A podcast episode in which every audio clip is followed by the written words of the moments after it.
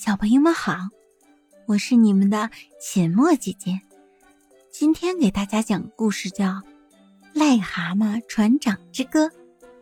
夏天，癞蛤蟆先生坐轮船去旅游，让癞蛤蟆先生特别羡慕在轮船上工作。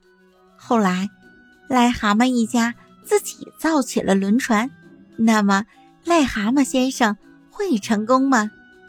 夏天。癞蛤蟆先生乘轮船去旅游，轮船载着他游览了名山大川。回来后，癞蛤蟆先生特别羡慕在轮船上工作的人。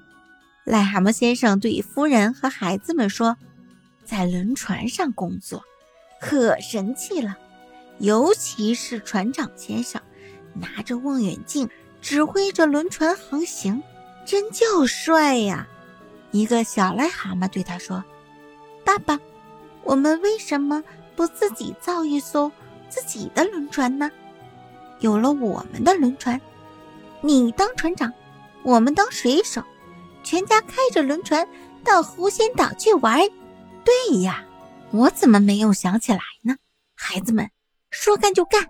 于是，癞蛤蟆先生率领着夫人和孩子们造起了轮船。”他们砍下湖中的荷叶，把荷叶打造成轮船的船体，锯下湖边的芦苇，用芦苇制成轮船的烟囱和桅杆。癞蛤蟆一家紧张地工作着。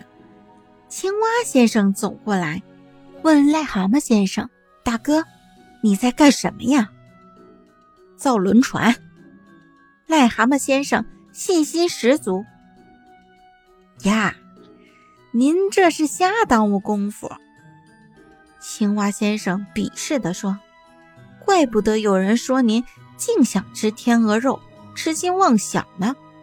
您想造轮船，这不是异想天开吗？世上无难事，只要有心人啊。”癞蛤蟆先生没有再理睬青蛙先生的挖苦，带领着孩子们继续工作。经过他们不断的努力。造出来一艘轮船，船体是绿色的。他们把这轮船命名为“小河号”。癞蛤蟆一家登上了小河号轮船，癞蛤蟆先生担任船长，他的夫人当大副，小癞蛤蟆们担任水手。癞蛤蟆邀请在岸边看热闹的青蛙先生：“嗨，青蛙先生，要和我们一起到湖心岛去玩吗？”“对不起。”青蛙先生说：“我还要命呢。”癞蛤蟆先生不再理睬青蛙先生，他果断地下命令：“孩子们，起航！”小河号在碧波荡漾的湖水中前进，它身后的湖水中甩着一条长长的白浪。轮船中不时传出癞蛤蟆船长的命令：“左满舵，满舵左。”小癞蛤蟆们。一边紧张的工作，一边唱起了欢快的《癞蛤蟆船长之歌》。歌声传出很远，一直传到优美的湖心岛上。